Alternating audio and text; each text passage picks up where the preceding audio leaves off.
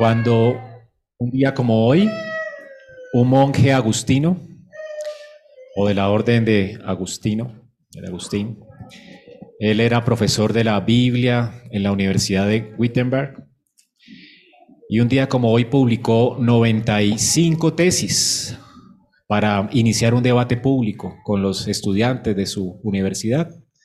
Creo que él nunca imaginaría que este escrito de él iniciaría una gran reforma.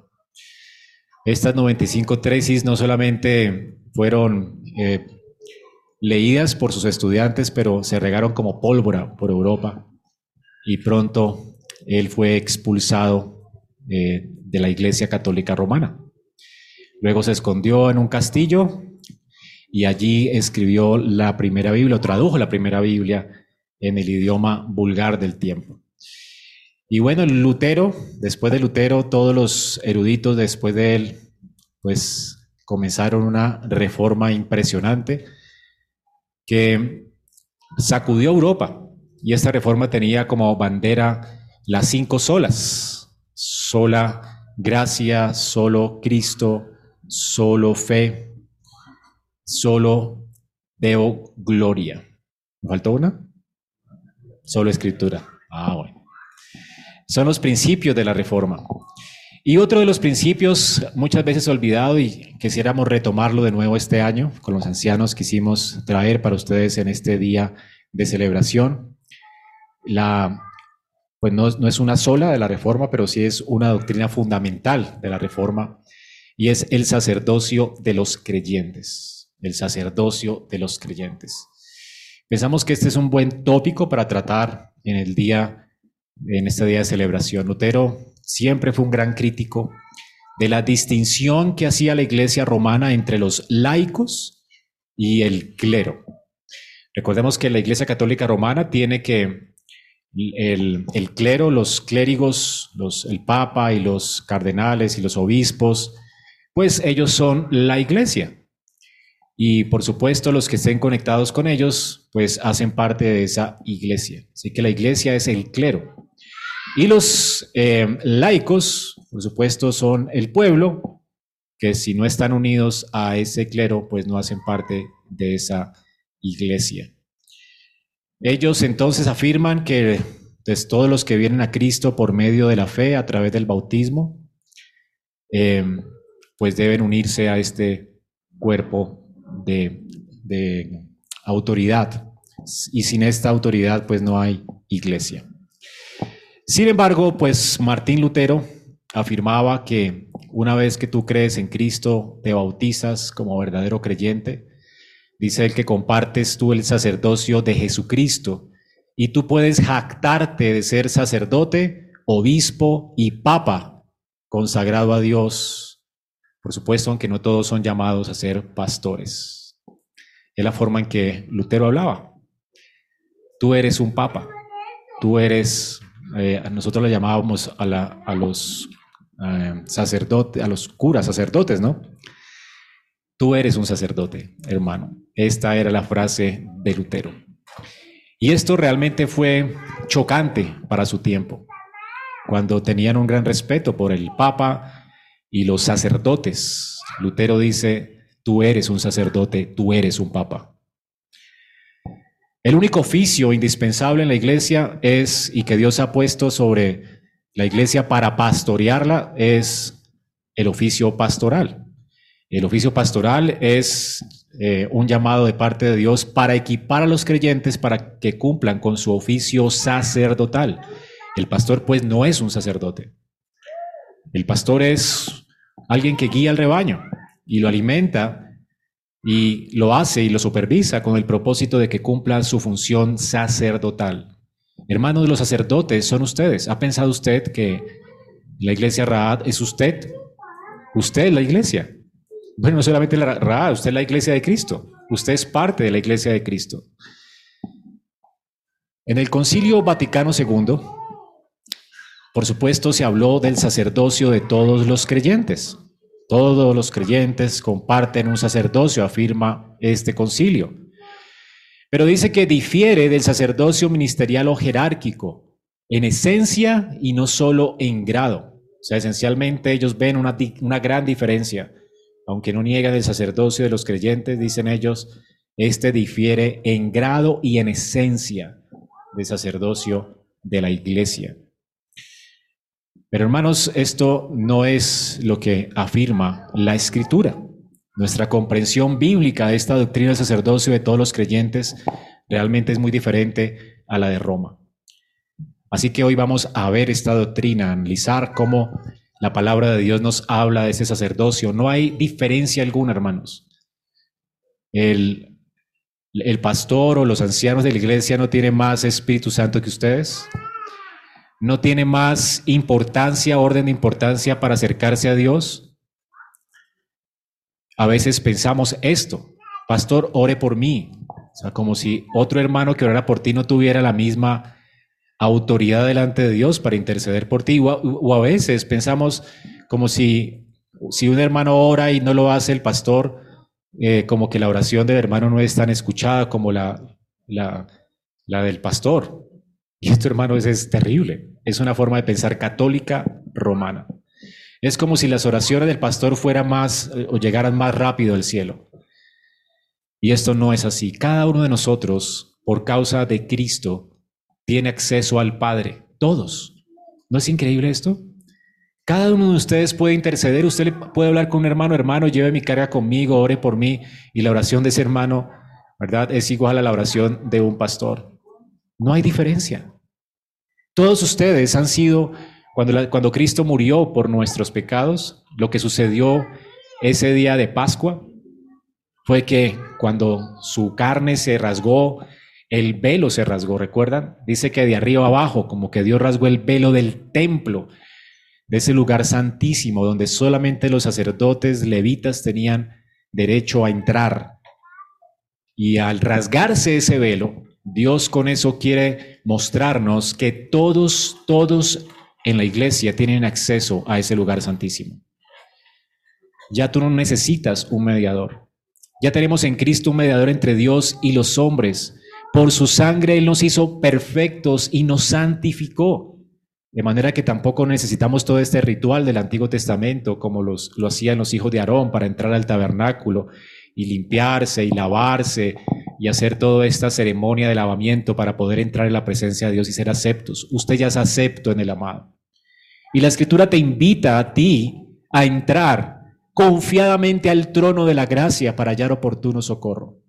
Hermanos, somos el sacerdocio de Cristo. Somos un pueblo o un reino de sacerdotes. Debemos decir que este principio de la reforma ha sido eclipsado en nuestro tiempo también. Muchas iglesias protestantes han regresado a la, misma doctrina extraña de Roma. ¿No es curioso que en nuestro país pocas iglesias se habla del sacerdocio de los creyentes? ¿Y cuánta gente confundida pensando que los ungidos de Dios tienen más poder que el creyente natural de una iglesia? Y hoy hay personas que se sienten ungidas o especiales dentro del pueblo de Dios. Tremenda confusión hay dentro de la iglesia hoy. Por supuesto, estos ungidos son lobos, porque aprovechan su eh, supuesto, sus supuestos poderes y su supuesta unción para explotar al rebaño. Como que si el pastor es el que reparte el espíritu y tiene todos estos poderes, ¿verdad? Que yo no tengo, entonces hasta hoy volvimos otra vez a la simonía o a cobrar por el ministerio. ¿Cuántos pastores hay ¿no? que cobran por repartimiento del espíritu y cosas como esta? Se llama simonía porque es lo que hace Simón el Mago, ¿verdad? Este hombre que cobró porque, por tener el don del espíritu para poder tener algo de dinero en su bolsillo. Y estos son los ungidos de nuestro tiempo. ¿Cuántas, ¿Cuánta falta hace que regresemos de nuevo a la escritura y como lo hizo Lutero, podamos denunciar estas cosas y podamos juntos proclamar el sacerdocio de todos los creyentes. Y por supuesto, no solamente proclamarlo, pero vivirlo.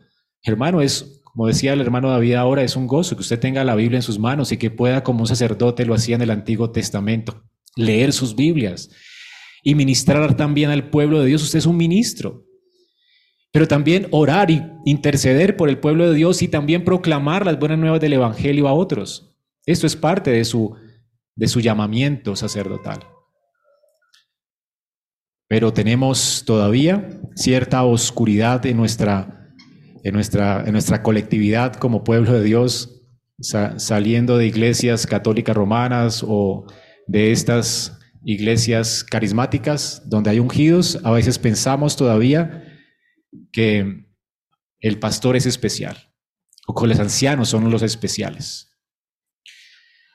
Que si ellos no hacen, ¿verdad?, lo que nosotros deberíamos hacer, entonces pues la iglesia no la iglesia no me está sirviendo y vemos a la iglesia como una estación de servicios donde venimos a echar gasolina al tanque espiritual. Y esto no es la iglesia, la iglesia es usted, hermano. Usted necesita entender la responsabilidad que tiene como ministro del Señor, como un sacerdocio santo. Los pastores, los ancianos están para equiparlos ustedes, para que cumplan su tarea, no para hacer la tarea por ustedes. Así que de eso se trata lo que Lutero afirmó. Lutero dice, además, eh, importante también en nuestro contexto cultural, a veces somos muy individuales, ¿no? Eh, hacemos planes sin la iglesia, vivimos nuestra vida sin tomar en cuenta la iglesia. Pensamos de nosotros como si pues, nosotros no importáramos en la iglesia, no fuéramos importantes en la iglesia, así que hacemos nuestra vida aparte o al margen de la iglesia, cuando ni en la iglesia primitiva ni en la escritura nos permite pensar de esta manera. La iglesia debe ser parte de nuestra vida. No podríamos hacer planes sin ella. La iglesia, de hecho, define nuestra identidad como creyentes. Así que el sacerdocio de todos los creyentes no quiere decir que yo solo soy un sacerdote para Dios. Hay una diferencia entre el sacerdocio del creyente al sacerdocio de los creyentes. Porque hoy en día se ha hecho mucho énfasis en muchas iglesias en el sacerdocio del creyente y esto, por supuesto, ha permeado la iglesia y la iglesia parece como el mundo, lleno de individuos que cada uno busca lo suyo propio, lleno de, lleno de gente individual y egocéntrica, que viene a la iglesia solamente a llenar su tanque espiritual sin ningún interés por los demás. De esto no se trata la doctrina. Y vamos a ver hoy a través de la escritura cómo lo que Lutero afirmaba, afirmaba acerca del sacerdocio de los creyentes es bíblico. Lutero nunca entendió que el sacerdocio de los creyentes era simplemente el sentido de la libertad que tiene un cristiano para entrar él solito en relación con Dios sin un mediador humano. Por supuesto, tenemos entrada cada uno al, trono de la gracia, pero esto no es el sacerdocio de los creyentes, el sacerdocio universal de los creyentes, según la Reforma, según Lutero, como lo expresa, nunca expresaba un individualismo religioso, sino lo opuesto. Es la comunidad, la iglesia, como un sacerdocio santo, un reino de sacerdotes para el Señor. Aunque Lutero enfatizó, por supuesto, de que todos tenemos acceso directo a Dios y no tenemos que recurrir, como decía él, a los bufones de este mundo, a los dioses de este mundo, refiriéndose al Papa y a los obispos, él enseñó también que el sacerdocio de todos los creyentes no significaba yo soy mi propio sacerdote, sino más bien, dice él, que significaba que en la comunidad de los santos Dios nos ha unido a un cuerpo en el que todos somos sacerdotes los unos de los otros. Es decir, que estamos delante de Dios para interceder unos por otros, para proclamarnos la palabra unos a otros y para celebrar juntos la presencia de Dios entre nosotros públicamente, con las alabanzas y con el compañerismo cristiano. Dice él que además nuestro ministerio sacerdotal no termina en nosotros mismos como iglesia, sino que también nos impulsa como iglesia a dar testimonio y a servir al mundo. Esto es el sacerdocio de los creyentes. ¿Ven la diferencia? No tiene nada que ver con egocentrismo, ni con yo y mi búsqueda personal de Dios yo solito. Hermanos, la iglesia debería definir nuestra identidad como personas. Y vamos a ver esto esta mañana. Juan Calvino también interpretó el sacerdocio de los creyentes en términos de la participación de la iglesia en el triple oficio de Cristo como profeta, rey y sacerdote. Esto es concordante con lo que pensaba Lutero, ¿verdad? ¿Para qué tenemos este oficio en nuestra unión con Cristo, sino para el ministrar a los demás? Es lo que Cristo hizo. Él descendió a este mundo y vino como profeta a proclamar las buenas noticias del Evangelio a su pueblo. Él vino como rey, ¿verdad? A ser eh, el que gobierna al pueblo con inteligencia y sabiduría y como sacerdote a ofrecerse a sí mismo por nuestros pecados, para el beneficio nuestro. Jesucristo nunca pensó en sí mismo. Él dejó su trono de gloria por amor a nosotros. Él los amó sacrificialmente. Y mientras estaba en Jerusalén, lloraba por Jerusalén. ¿Recuerdan sus palabras? ¿Cuántas veces quise juntaros como la gallina junta a sus polluelos y no quisiste? Jesucristo, hermanos, amaba a la iglesia y nosotros compartimos ese mismo amor en nuestra unión con Él. Eso es lo que nos hace creyentes. Así que, hermanos, todos los creyentes deben buscar, de hecho, traer personas a la iglesia, edificar a la iglesia y esforzarse por la santificación de la iglesia, no solamente de sus propias vidas. Para eso venimos a la iglesia. ¿Se ha preguntado usted por qué viene cada domingo a la iglesia? ¿No piensas en venir a la iglesia a llenar tu tanque espiritual? Bueno, ¿y qué tal si cambias el chip esta mañana con el sacerdocio de todos los creyentes y al salir de aquí piensas que el próximo domingo vendrás a ministrar a tus hermanos? Tú necesitas entender esto. Vamos a ver cómo hacerlo esta mañana, porque en la Reforma Protestante, en esa celebración, celebramos, hermanos, que el Señor nos sacó del oscurantismo religioso, de nuestro egocentrismo, para servirnos unos a otros. El sacerdocio de los creyentes, hermanos, de hecho, según los reformadores, no es un privilegio espiritual, sino una obligación moral y una vocación personal. Se lo repito. Cuando hablamos del sacerdocio de los creyentes, no estamos hablando de un privilegio. ¿Qué privilegio tengo? ¿Qué responsabilidad tengo? Esto es una responsabilidad moral y es un llamado de parte de Dios, una vocación de parte de Dios para tu vida. Esto significa el sacerdocio de los creyentes. Así que no pienses al salir de aquí, wow, soy un sacerdote, qué privilegio. No, tengo ninguna diferencia entre, no hay diferencia entre mí y el Papa. Bueno, ¿sabes qué? El que seas un ungido de Dios, el que tengas sobre tu vida el Espíritu Santo de Dios, el que seas igual que cualquier persona de la iglesia, hasta el pastor, todos tenemos el Espíritu Santo de Dios, eso te hace a ti qué? Responsable. No es un privilegio, es una responsabilidad.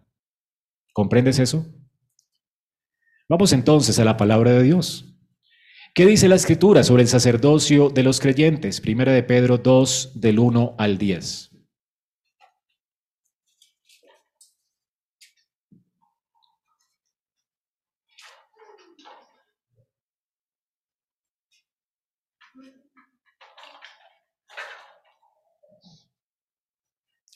Desechando pues toda malicia, todo engaño, hipocresía, envidia, detracciones, desead como niños recién nacidos la leche espiritual no adulterada para que por ella crezcáis para salvación, si es que habéis gustado la benignidad del Señor.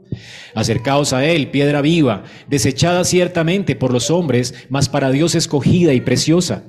Vosotros también, como piedras vivas, sed edificados como casa espiritual y sacerdocio santo para ofrecer sacrificios espirituales aceptables a Dios por medio de Jesucristo, por el cual también contiene la escritura. He aquí pongo en Sión la piedra principal del ángulo, escogida y preciosa, y el que creyere en él no será avergonzado. Para vosotros, pues, los que creéis, él es precioso, pero para los que no creen, la piedra que los edificadores desecharon ha venido a ser cabeza del ángulo, y piedra de tropiezo, y roca que hace caer porque tropiezan en la palabra, siendo desobedientes, a lo cual fueron también destinados. Mas vosotros sois linaje escogido, real sacerdocio, nación santa, pueblo adquirido por Dios, para que anunciéis las virtudes de aquel que os llamó de las tinieblas a su luz admirable. Vosotros, que en otro tiempo no erais pueblo, pero ahora sois pueblo de Dios. En otro tiempo no habíais alcanzado misericordia, pero ahora habéis alcanzado misericordia. Es palabra de Dios. sino también en nuestra lectura tenemos allí, bueno, hay tres verbos, de hecho, en el, en el griego importantes o principales allí. Los tres verbos son desead, pueden subrayarlo en sus Biblias, desead, eso es lo primero. Lo segundo es edificaos, edificaos. ¿Lo vieron? Desead como niños recién nacidos. Edificaos la palabra está en el versículo 5, sed edificados como casa espiritual. Y luego, anunciéis, versículo 9, para que anunciéis las virtudes de aquel que os llamó. Son los tres verbos importantes allí. De hecho, los primeros dos verbos son desead y edificados, están en indicativo, es como una orden, o más bien es una orden, no es una opción.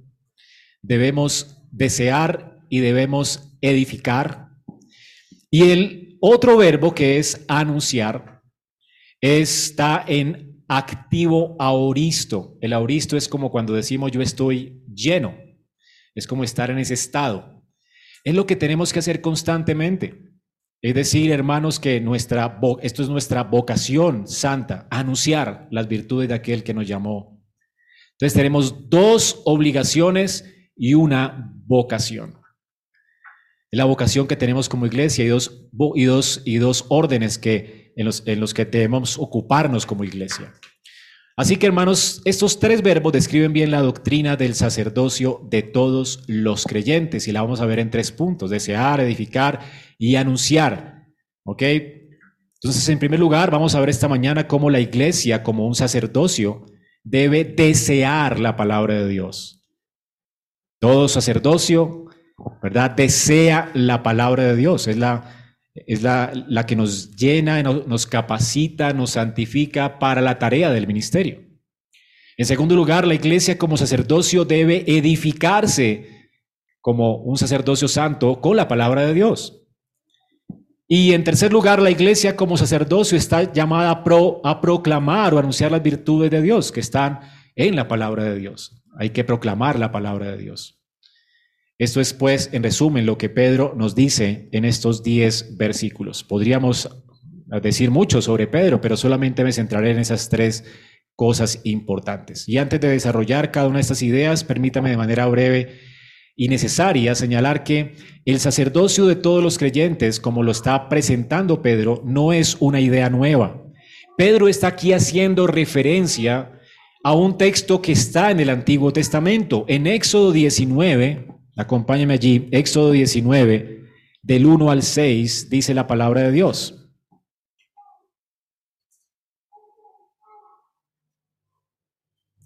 Éxodo 19 del 1 al 6. En el mes tercero de la salida de los hijos de Israel de la tierra de Egipto, en el mismo día llegaron al desierto de Sinaí habiendo salido de Refidín y llegaron al desierto de Sinaí. Y acamparon en el desierto y acampó allí Israel delante del monte. Y Moisés subió a Dios y Jehová lo llamó desde el monte diciendo, así dirás a la casa de Jacob y anunciaréis a los hijos de Israel. Vosotros viste lo que hice a los egipcios, cómo os tomé sobre alas de águila y os he traído a mí. Noten esto, el pueblo entero fue traído a quién? A Dios por medio de la redención. ¿Qué implicaciones tiene esto para la vida de Israel como pueblo? Dice aquí la palabra de Dios, vosotros pues, viste lo que hiciste a los egipcios, cómo los traje a mí. Ahora pues, si diereis oído a mi voz y guardareis mi pacto, vosotros qué? Seréis mi especial tesoro sobre todos los pueblos, porque mía es toda la tierra. Y vosotros me seréis un reino de sacerdotes y de gente santa. ¿Notar esto? Es una idea nueva de la que está diciéndonos Pedro. ¡Uy, qué revolución! En el Antiguo Testamento no éramos y ahora ya somos. No, siempre la intención de Dios fue llamar a Israel para que ministrara en su presencia como pueblo. Por supuesto, después tenemos que Israel se asusta con el monte, ¿verdad? Y entiende que necesitan un mediador para, para entrar a la presencia de Dios. No puede ministrar en la presencia de Dios, les da temor. Y entonces le, dice, le dicen a Moisés, Moisés, entra tú. Y Moisés se convierte en un tipo de Cristo en ese sentido. Es un mediador entre el pueblo y Dios. Pero el pueblo, de hecho, fue invitado por Dios a, a, entrar en comunión con Él. El pueblo lo que reconoció fue la necesidad de un mediador para hacer esto. Ellos no podían entrar a la presencia de Dios sin un mediador. Y Moisés pues ministró y, el, y, Dios escogió un pueblo de levitas, una, un, clan, el clan de los levitas o, el, la tribu de los levitas, para que hicieran esto continuamente y eh, eh, ministraran al pueblo por, eh, a Dios en el templo o en el tabernáculo de reunión. Y esta tribu se convirtió como en la, en la, en la mediación entre Dios y los hombres, pero lo hizo de manera temporal, y de hecho Moisés de manera temporal habló con Dios y por eso colocó un, velo sobre su rostro para que el pueblo no fijara sus ojos en él como mediador y entendiera que el llamado de Dios para el pueblo era que todos se presentaran delante de Dios y, y ministraran en su presencia como un reino de sacerdotes. Ellos eran el especial tesoro de Dios entre las naciones de la tierra. Y luego cuando Cristo vino, hermanos, se cumplió el propósito de Dios. Definitivamente cuando, como les dije, Cristo en la cruz del Calvario hizo que el velo del templo se rasgara en dos, ya no tiene sentido que los levitas ministren más en la presencia de Dios porque todo el pueblo ahora puede entrar a la presencia de Dios porque el pecado fue solucionado. Lo que nos, lo que nos impedía o el temor que nos impedía entrar a la presencia de Dios por causa de nuestra maldad fue quitado por el Cordero de Dios que quita el pecado del mundo. Hermanos, Cristo murió para hacernos aptos para estar delante de Dios siempre. Por eso la Escritura nos llama a entrar confiadamente al trono de la gracia para hallar gracia para el oportuno socorro. Somos sacerdotes de Dios y como pueblo podemos venir delante de su presencia siempre. Increíble, ¿verdad? Hermanos, lo que nos separaba de Dios ya no nos separa más. Por eso en Hebreos 10 nos dice que ya con una sola ofrenda, y Hebreos 9:15, con una sola ofrenda Jesús hizo perfectos a los santificados. ¿No es, ¿No es maravilloso esto? No necesitamos otra ofrenda, ni otro sacrificio, ni un sacerdote que medie más por nosotros. El sacrificio de Cristo es suficiente. Entonces, en primer lugar, la iglesia es un sacerdocio y es un sacerdocio que debe desear la palabra de Dios. El Levítico 10, del 8 al 11, noten lo que dice la escritura. Levítico 10, del 8 al 11.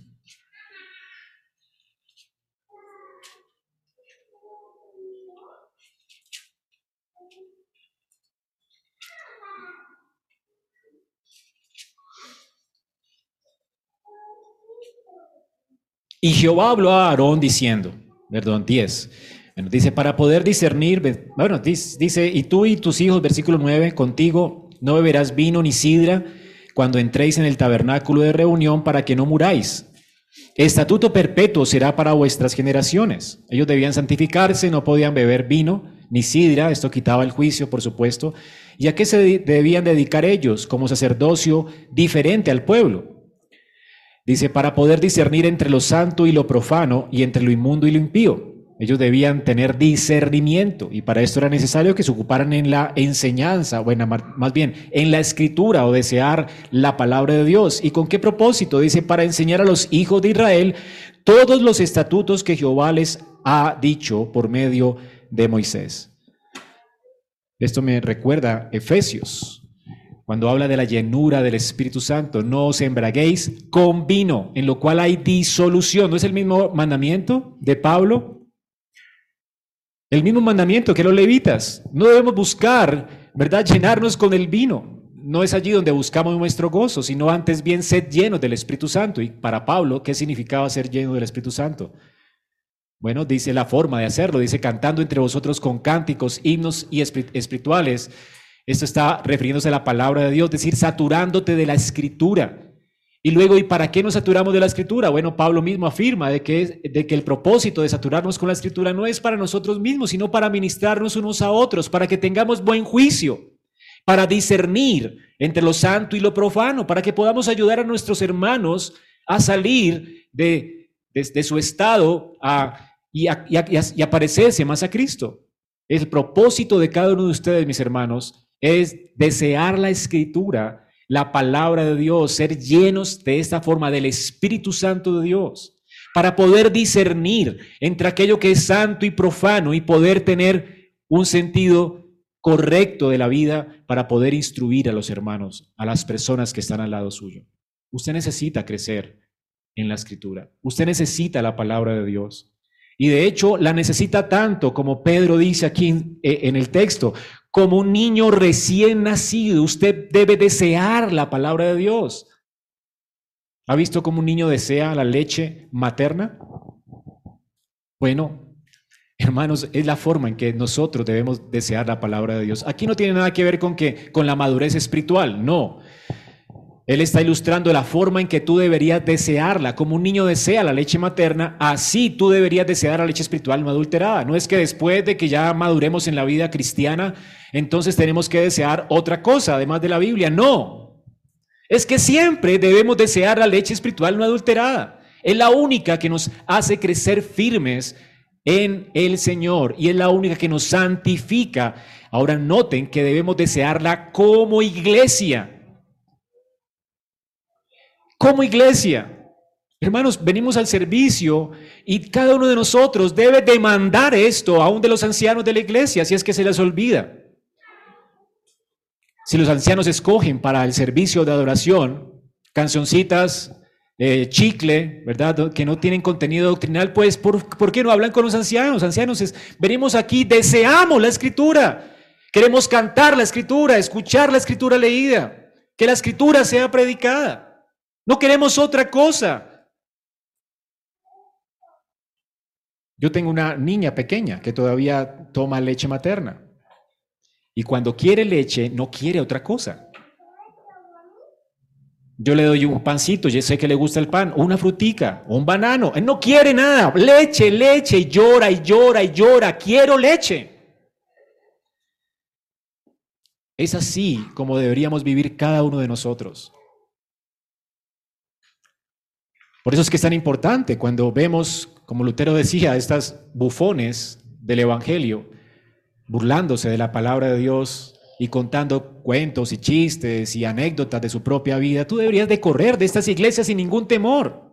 Tú eres un sacerdote y un sacerdote se dedica a la escritura. Y no solamente por su propia alma, para su santificación, sino porque necesitas madurar para poder discernir entre lo santo y lo profano y así ministrar a la iglesia. Tú necesitas madurar porque la iglesia te necesita a ti maduro para que tú colabores con la edificación del cuerpo de Cristo. Tu papel en esta iglesia es fundamental, hermano. Al salir de aquí, tú vas a tener que hablar con otros creyentes, es tu responsabilidad. Y necesitas saber aconsejar, necesitas saber discernir qué es lo que le pasa al hermano, cuál es el ídolo con el que está luchando en su corazón, qué cosas pasan por su mente, ayudarle en su santificación, no solo orar por él, darle un buen consejo bíblico, no tu opinión. Se requiere pues que tú, que tú necesitas madurar. Y si tú quieres madurar, necesitas desear intensamente la palabra de Dios como lo hace un recién nacido. Y esto es lo primero que pone delante de nosotros Pedro en, este, en, esta, en este pedazo, en esta porción de la escritura.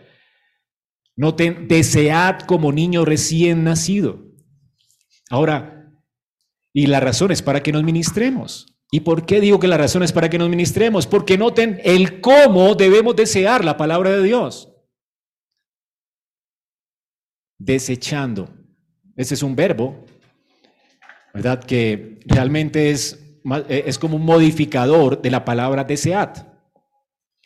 Está modificando desear, o sea, la forma en que deseamos la palabra espiritual o la leche espiritual no adulterada que es la escritura, es desechando estas cosas, no de nuestra vida, de la iglesia, de nuestro trato mutuo.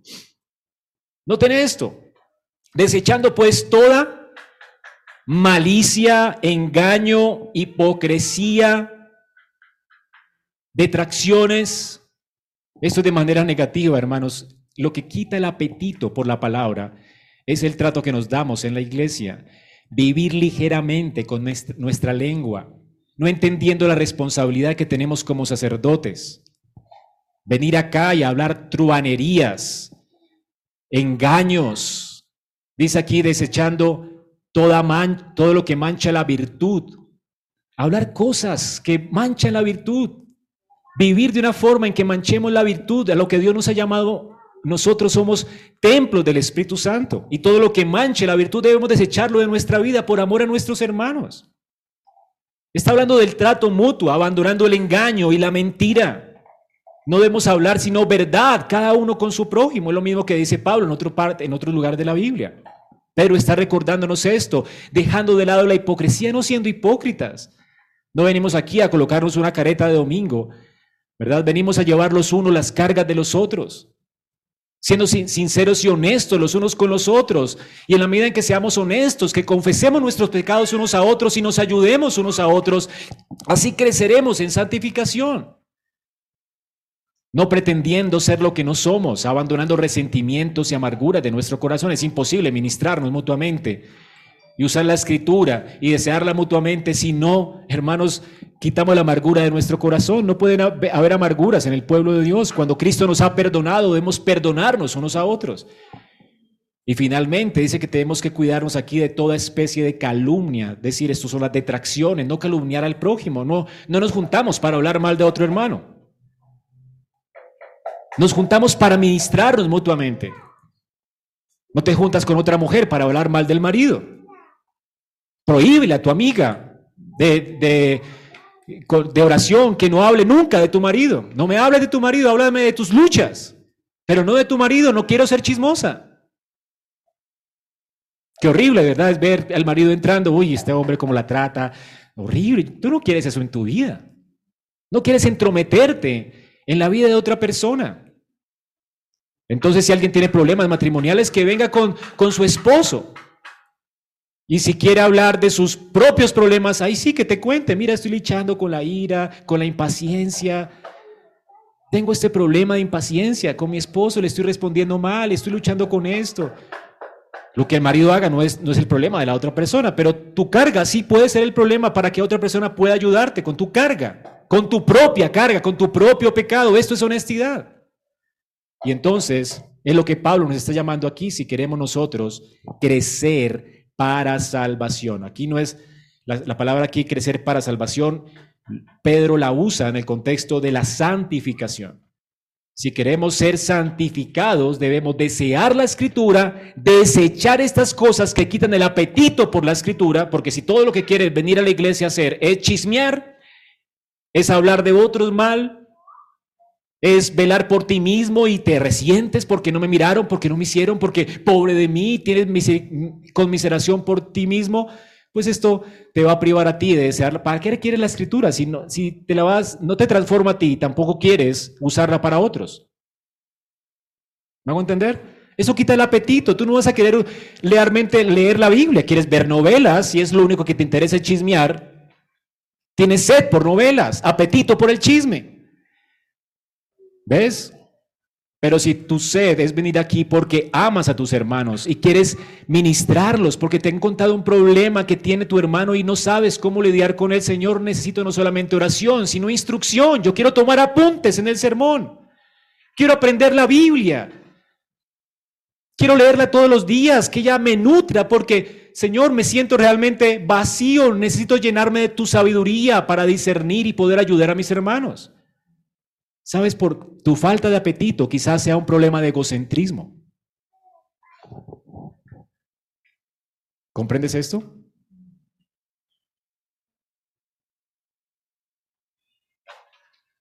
Así que esta es la intención de Pedro en el pasaje. Tú necesitas amar a tus hermanos y por eso necesitas desear la Biblia y necesitas desearla desechando estas cosas. Porque desechando estas cosas el apetito se incrementa.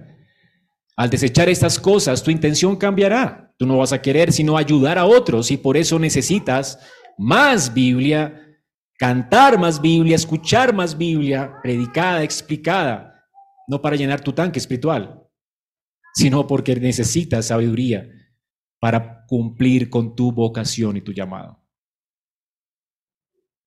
Para eso estás en la iglesia. Tú eres indispensable en esta iglesia, amado hermano. Y si tú no cumples con tu función, esta iglesia será enana siempre. Si piensas que el pastor es el que tiene que instruirse en la escritura para llenar tu tanque espiritual, tú te convertirás o nos convertiremos todos en una iglesia egocéntrica. Y eso tiene que ver con todos. Y qué pesar, ¿verdad?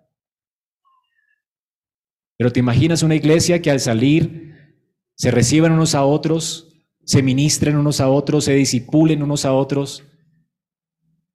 Es lo que anhela el Señor de nuestras vidas, que cumplamos con nuestra vocación. Para eso Dios te ha puesto como sacerdote en esta casa. Hermano, en segundo lugar, la iglesia como sacerdocio debe edificarse. Y del cuatro locha habla de esta forma en que nos edificamos como piedras vivas, sed edificados como casa espiritual y sacerdocio santo. Noten que también está en plural. Debemos desear como iglesia la palabra, pero debemos edificarnos como iglesia en la palabra. Aquí Pedro compara la iglesia con una casa en construcción, una casa espiritual, donde hay un sacerdocio santo que está consagrado a Dios, como, como los levitas, y que ofrecen sacrificios espirituales aceptables a Dios por Cristo. ¿Por qué es que nuestros sacrificios espirituales son aceptables? ¿Por qué es que nuestras obras son aceptables delante de Dios? Porque Cristo las santificó. Ahora decía el hermano, nuestras obras son como trapos de inmundicia. Sí es cierto, todos nosotros hacemos cosas y se manchan con el pecado, pero sabes qué increíble libertad tenemos de hacer lo que hacemos para la gloria de Dios, sabiendo que Él aún nuestras obras las ha santificado y las acepta. Y de hecho recibirás galardones por ellas. ¿No es increíble? Aunque muchas veces estén mezcladas con egoísmo. Yo me paro acá y hay algo de egoísmo en mí. Y mi servicio a Dios no es perfecto. Y sin embargo, yo sé con toda certeza del que el, Señor me, me dará galardón, no porque mis obras sean perfectas, sino porque Cristo las ha santificado y Él las recibe como buenas delante de Él. ¿No es increíble esto? Que mi mejor esfuerzo para glorificar a Dios, Dios lo toma como algo increíble por causa de su Hijo Jesucristo. Esto me anima a servir a Dios. No tengo un padre que me pide perfección y si no, no acepta nada de mí. Tengo un padre que se compadece de que soy polvo y se compadece de mis debilidades y acepta todas las obras que yo haga para su gloria. Las acepta como buenas en Cristo y se agrada de ellas. Qué increíble, ¿verdad? Así que hermanos, estos somos. Nosotros somos estos sacerdotes, pero además somos piedras con las que se edifica la casa, piedras que descansan unas sobre otras sobre la gran piedra angular. Aquí tenemos un edificio con columnas, la piedra angular sería esas, eh, esas piedras que se colocan al principio donde descansan todos los ladrillos. Es decir, son las piedras que dan línea y ángulo a las paredes de una casa. Sin esta línea no hay ángulo, no hay ángulos rectos, no hay nada recto. Es como en un sentido la plomada de un edificio, el lugar donde descansan los ladrillos de un edificio. Este es Cristo. Él es la piedra del ángulo. Así que nosotros somos piedras sobre esa piedra del ángulo. Ahora tú dices, wow, yo soy una piedra sobre que descansa. Imagínate una construcción solamente con un ladrillito. Es decir, hermanos, tú necesariamente tuviste que venir a la iglesia porque otro te cargó, te llevó en sus oraciones, oró por ti, te compartió el evangelio. Tú dices, no, no, yo solito llegué a la escritura, ¿verdad? Y entonces, ¿y quién tradujo la escritura para ti? ¿Sabes que hubo lágrimas y sangre para que tuvieras una Biblia en tu mano, para que la leyeras y gente que oró por ti? Tú descansas, tu salvación descansa sobre la oración de otro y la proclamación de otro y la traducción de la Biblia de otro. Tú no naciste solito. De hecho, Pedro dice que naciste por la simiente incorruptible. Antes de esto, dice que la palabra, dice eh, versículo 23, siendo renacido no de simiente corruptible, sino de incorruptible por la palabra de Dios que vive y permanece para siempre. Versículo 25, mas la palabra del Señor permanece para siempre. Y esta es la palabra que por el Evangelio os ha sido anunciada. O sea, tú renaciste ¿por qué? Renaciste solito. Dios te hizo renacer a una esperanza viva por la predicación de la palabra de otro. Tu salvación descansa en Cristo y en otro. Tú no eres salvo sin la iglesia. Si la iglesia no hubiera traducido las Biblias, no hubiera enviado misioneros, si la iglesia no estuviera orando por que tú te salves, tú no estuvieras aquí, hermano. Tú eres un ladrillo que descansa sobre otros ladrillos. Pero además, imagínate una casa medio terminar donde un ladrillo no soporte a otro. Tú necesitas soportar a otro ladrillo y llevar la carga de otro ladrillo y de otros ladrillos sobre ti y de ladrillos que están al lado y tener compañerismo, de ladrillos con los que compartes también tu vida espiritual. ¿Has visto una pared llena de ladrillos? Uno descansa sobre otro. Y otros ladrillos tienen al lado otros ladrillos. Sin esto no hay casa. Tú no eres sacerdocio solo. Comprende esto, hermano. Que el Señor despierte te despierte hoy, porque necesitas comprender esto. Tú no fuiste salvo solo y tú eres indispensable para la edificación de esta casa. Tú eres indispensable para la salvación de otros. Si es que habéis gustado, dice Pedro, la benignidad del Señor. Entonces nos acercamos a Cristo por la palabra que otros nos han predicado y si es que habéis gustado la benignidad del Señor, quieres alimentarte de la escritura para soportar a otros. Esto lo necesitamos entender. La piedra angular, por supuesto, es Cristo. Sobre esa piedra fuimos todos puestos, somos todos edificados. Cristo es el cimiento sobre el cual todos nosotros descansamos. Y los apóstoles y profetas, Cristo los colocó como el, el, el fundamento las primeras piedras sobre las cual toda la iglesia descansa, por eso no hay más profetas ni apóstoles, Efesios 2.20, pero la piedra angular es Cristo. Entonces, la base está en los apóstoles y sobre esa base todos estamos levantándonos como un edificio, una casa santa para el Señor. Así que hermanos, Cristo es la razón Cristo es la piedra viva, además no somos ladrillos muertos, sino vivos, dice aquí. Cristo es piedra viva y ustedes son piedras vivas por causa de su unión con Cristo. Entonces somos piedras vivas que descansan sobre la piedra viva. Nosotros éramos piedras muertas, fuimos traídos por Dios a Cristo y en Él vivimos. Pasamos de muerte a vida por causa de nuestra unión con Él. Él nos dio vida, Dios nos dio vida juntamente con Cristo, Efesios 2, cuando estábamos muertos en nuestros delitos y pecados. Así que somos piedras vivas en virtud de nuestra unión con Cristo. Porque fuimos traídos a Cristo, fuimos traídos a la fe. Somos pues a causa de Cristo y por causa de nuestra unión con Él, compartimos sus dones, su espíritu y también su llamamiento. Somos por eso un reino de sacerdotes para nuestro Dios. Somos una casa, hermanos. Somos ladrillos. Así que, hermanos, nuestra estabilidad como piedra depende de que estemos puestos unos sobre otros. Una casa se cae si hay un ladrillo fuera de lugar. Si tú no estás cumpliendo con tu función, ¿verdad? La casa queda a medio terminar. Y no queremos esto en la iglesia. Tú tienes que soportar a otro creyente, llevar las cargas unos Dice, llevad sobre vosotros los unos de los otros las cargas mutuamente. Dice la escritura, nos llama a esto, ¿verdad? Tú necesitas llevar la carga de otro. Necesitas para eso tener amistad en la iglesia. Así que el cristianismo no se trata de mi relación personal con Dios. No hay tal cosa como esto. Hermanos, pertenecer a Cristo es pertenecer a una iglesia. Es pertenecer a una iglesia. Estar sobre Cristo para ser una piedra viva en unión con Él necesariamente implica estar unido a otros creyentes para edificarnos mutuamente. No puede ser el uno sin el otro. Hermanos, ¿no es desafiante esto en nuestra cultura? Aún en nuestra cultura eclesiástica. ¿No te desafía esta palabra de Pedro? Cuando piensas en la iglesia, ¿tú en qué piensas? Pregúntate. Cuando piensas en la iglesia, ¿en qué piensas? Cuando nombra la iglesia o comentas a alguien acerca de la iglesia, ah, yo voy a una iglesia, ¿yo voy a una iglesia? Lo vemos como algo ajeno a nosotros muchas veces.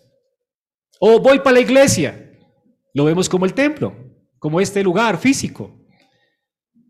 En el mejor de los casos lo vemos así, ¿no? Un lugar donde cada semana voy, escucho un sermón, adoro a Dios y luego me voy a vivir mi vida. Y pensamos de la iglesia como pensamos, como les dije, en una gasolinería para llenar nuestro tanque espiritual. Eso no es la iglesia, hermanos.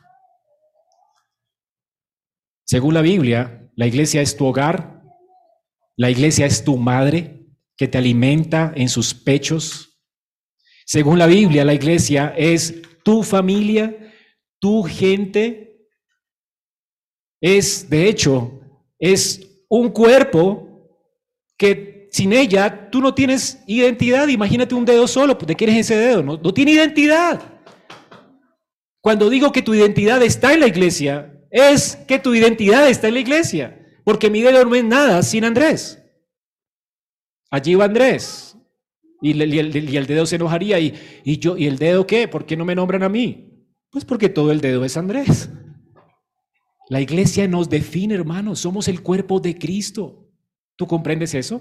Es lo que te da identidad. Por eso dice la escritura aquí, vosotros sois linaje escogido, real sacerdocio, nación santa, pueblo adquirido por Dios. Noten que se refiere a un linaje, una descendencia. Cuando se habla de real sacerdocio, ¿de qué estamos hablando? De un reino, de personas que componen un reino, no de individuos solos. Por allí, por el mundo, no hay llaneros solitarios en la iglesia. Somos el pueblo que Dios adquirió. Así que la iglesia no es el lugar donde tú asistes, hermano. La iglesia es el lugar donde, donde tú eres parte si es que has gustado la benignidad del Señor. Y de hecho tu identidad depende de ella. Hermanos, la noción de que podemos crecer por nosotros mismos sin la iglesia es realmente terrible. No es posible que tú crezcas sin la iglesia. No es posible tu santificación sin la iglesia. ¿No has escuchado el proverbio hierro con hierro se aguza? Y asimismo el rostro con el rostro de su hermano es la única forma de santificarnos. Es teniendo relación, soportándonos unos a otros, perdonándonos unos a otros. Te asombrarás si busque la palabra unos a otros en la Biblia, abundan.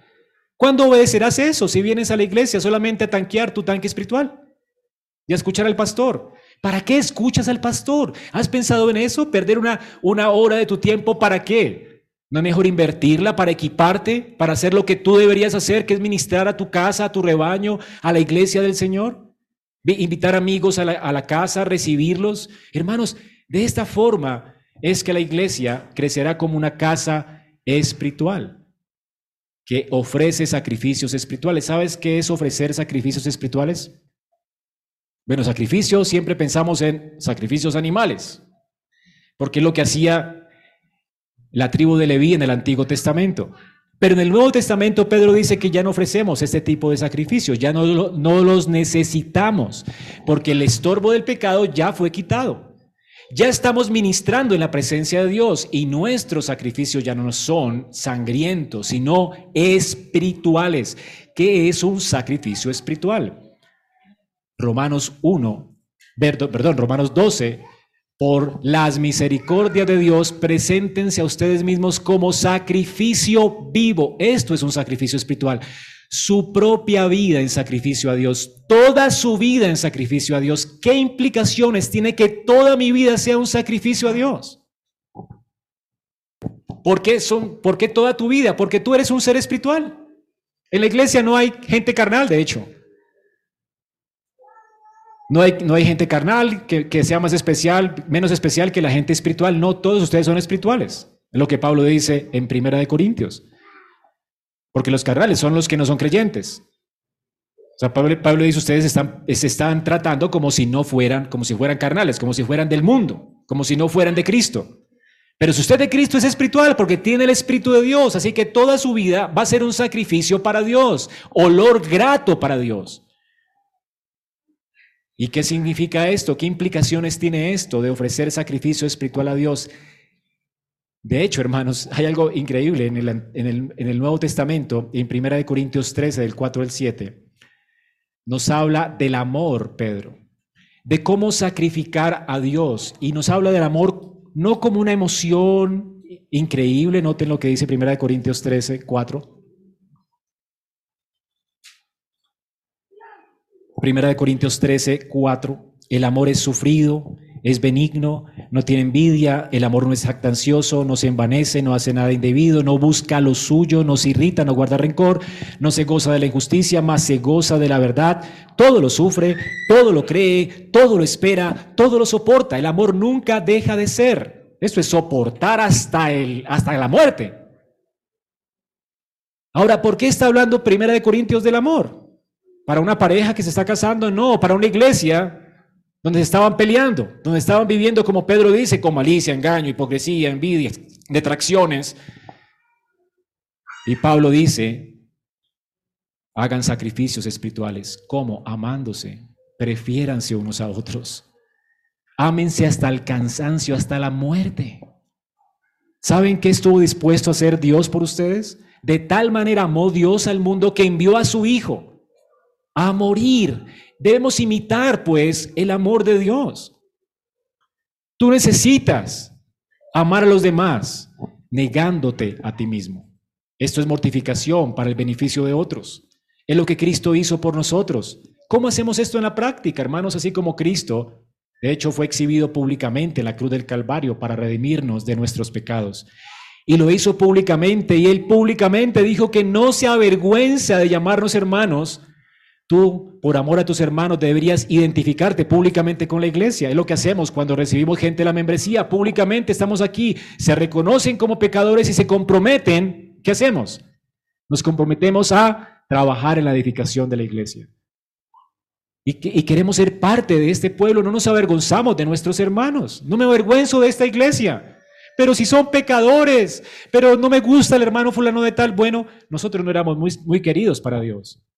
Y sin embargo, Él no se avergüenza, Él tendría de qué avergonzarse por nosotros, ¿verdad? ¿Te avergüenzas tú de tu hermano? ¿O realmente hablas con orgullo de tu iglesia local? De las personas con las que compartes tu vida. Son personas imperfectas como tú. Quizás no las mejores personas, gente vil y menospreciada, a quien Dios llamó. Gente que necesita ser edificada, necesita madurar con todas las imperfecciones del, del mundo. ¿Las amas realmente? ¿Te identificas con ellas como Cristo se identificó contigo como un vil pecador? Esto es humillación, esto es amor verdadero. Hermanos, necesitamos públicamente identificarnos con la iglesia. Y así como Cristo también abandonó su trono de gloria, imagínate, Dios estaba sentado en su trono, el Dios trino. Y Dios el Hijo se levantó de ese trono y descendió a este mundo y vino y se hizo hombre. ¿Qué humillación tenía que hacer esto Dios? No lo tenía que hacer, debería condenarnos a todos, pero lo hizo para redimirnos, para acercarnos a Él como un pueblo de sacerdotes y de gente santa. El Señor quiso venir para entrar en comunión con nosotros. Se despojó de su comodidad y se hizo hombre para tener relación y comunión contigo y con nosotros como iglesia. ¿No es increíble esto? ¿No te incomodarás tú un poco para ir hasta la casa de tu hermano? ¿No harás tu presupuesto para invitar a, la, tu casa a, a tus hermanos y ministrarles y tener coinonía con ellos y orar con ellos y hablar de la palabra con ellos? Porque es que es lo que deseamos cuando nos juntamos como creyentes. Hermano, ¿qué tienes? ¿Qué, has aprendido del Señor? No, tú tal vez nada. No, no soy muy dado a leer la escritura. Bueno, leámosla juntos. Ven, te animo. Mira lo que aprendí esta semana. Cómo el Señor está transformando mi vida. ¿Por qué no hablamos del sermón? ¿En qué estamos fallando nosotros? ¿Estás viendo tú a la iglesia como el pastor dijo? ¿Por qué no oramos juntos? Esta semana ayunemos, oremos juntos para que el Señor avive nuestro corazón y nos haga conscientes de nuestra responsabilidad los unos por los otros. Esto es ser cristianos. ¿Tú piensas que ser cristiano es venir cada domingo a la iglesia? ¿Ya cumplí? Eso no es ser cristiano, hermano. De hecho, Dios nos da un día de siete para que hagamos esto todo el día. Tú sales de aquí, aquí no termina la iglesia. La iglesia se sigue hoy guardando el día de reposo. ¿Por qué nos invitan unos a otros? ¿Por qué no comparten la tarde con hermanos? ¿O la vida solamente se trata de ti? De mi descanso personal. ¿Acaso Cristo nos incomodó para salvarte? Incomódate un poquito para, para el, beneficio de otros, por amor a otros. Esto es amor sacrificial. Estos son sacrificios espirituales. Y esto es amor. La amistad, de hecho, hermanos, muchas veces va a implicar cubrir las faltas de otro, como dice primera de Pedro 4:8. El amor cubrirá multitud de pecados. Muchas veces no voy a hablar a, mi hermano de todas las fallas que tienen y no voy a tratar de exhortar para aburrirlo. Tal vez oraré en secreto por él.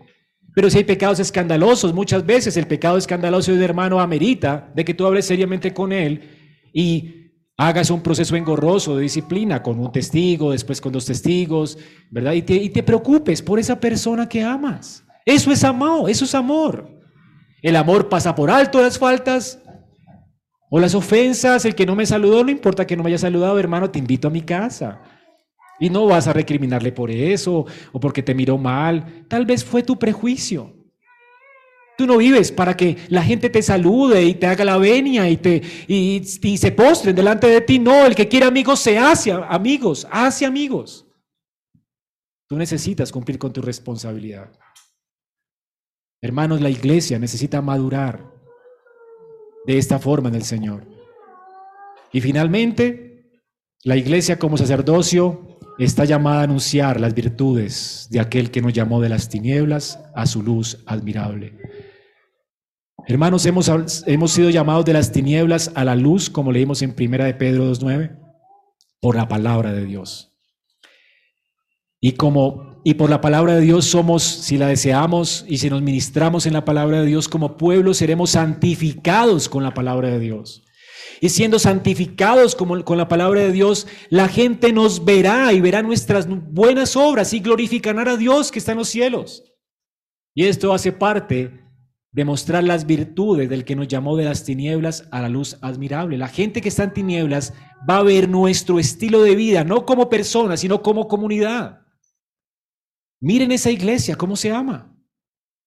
Ven a un hermano en necesidad, mire cómo, te, me ayudó la iglesia.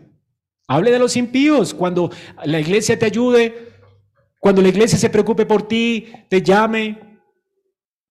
Hable a los demás. Mira, mis, mis hermanos realmente están preocupados por mí, me visitaron, ¿verdad? Estuvieron atentos. Hable a otros. Qué increíble comunidad en la que tú estás. Anuncie las virtudes de aquel que te llamó de las tinieblas a la luz. Somos la esperanza de este mundo, hermanos. Si la, en la iglesia tú no, encuentras esta esperanza, ¿dónde más? ¿Sabes cómo el mundo se trata? En el mundo se compite a ver quién es mejor que el otro, se chismean. Uno hace, edifica sobre las ruinas de otro, arruino a alguien para edificar sobre él. Esto es el mundo. En el mundo nos guardamos secretos, ocultamos cosas porque nos da vergüenza. En la iglesia no. Qué vergüenza me va a dar contarle a mi hermano que estoy luchando con un pecado. Si para eso tenemos juntos un redentor que nos, que nos santifica y que nos recibe. Y podemos orar el uno por el otro, ¿no? Entonces, ¿para qué la hipocresía en la iglesia? Podemos mostrar nuestras heridas para que otro eche bálsamo sobre ellas. Esta es la iglesia. Y si no, no encontramos esto en la iglesia, entonces y es de esa forma que anunciaremos las virtudes de aquel que nos llamó de las tinieblas a su luz admirable. Pero además, Mateo 28, del 18 al 20, nos dice cómo proclamar y nos da la orden de proclamar las virtudes como iglesia. Es una orden para la iglesia. Vayan y hagan discípulos a todas las naciones. No es tú solito. Bautizándolos. Tú solito no puedes bautizar a nadie. Es la iglesia la que hace esto. La iglesia como un organismo a través de los pastores, que son los que administran estos oráculos de Dios y los sacramentos del Señor. En la iglesia como comunidad, la que estamos llamados a evangelizar, no eres tú como individuo. Hay gente que dice, bueno, me voy a, las misiones. ¿Y quién te envía? Pablo dice, ¿cómo irán si nadie les predica? ¿Y cómo irán si no fueran enviados? Si tú te vas de, misión, la iglesia es la que tiene que enviarte, tiene que reconocer tu llamado, tu madurez y enviarte con un grupo de personas para que hagas misiones. Pero no es que yo solito me voy de misión y estoy apasionado por el mundo, no. Si es tanta tu pasión, pues involucra a la iglesia en tu pasión para que otros vean tu pasión y hagas parte de los evangelistas de la iglesia. Pero somos una comunidad que hace esto, no individuos que hacen esto. Es que aquí falta pasión por evangelizar. Pues si tienes ese don, si tienes esa pasión en tu corazón, pues enciende la pasión de otros y que Dios te use. ¿Por qué no invitas a un par de jóvenes y te vas al parque a evangelizar con ellos? Allí comienza tu ministerio. Si es tu pasión, en lugar de criticar a la iglesia, ¿verdad? Sal con la iglesia a hacer la tarea. Invítalos, tal vez les dé pena, tal vez no sepan cómo hacerlo, enséñales. ¿No es este tu deber? ¿No es para esto que Dios ha llamado a ser parte de esta casa, de este sacerdocio? Hermanos, que Dios bendiga su palabra en nuestras vidas y nos haga entender para qué nos llamó. Esta doctrina nos invita a considerar la iglesia como el agente de Dios para llevar a cabo sus propósitos en el mundo. La iglesia puede hacer más de lo que ningún creyente solo puede hacer individualmente. Hermanos, que esta doctrina te anime a orar juntos, a ministrarnos juntos, a tener coinonía con el pueblo de Dios, a asociarnos juntos para llevar el Evangelio al mundo y a recuperar la, la visión verdadera del cuerpo de Cristo. Somos una casa, un templo, un edificio, un cuerpo, una familia, un rebaño, un reino de sacerdotes. Oremos.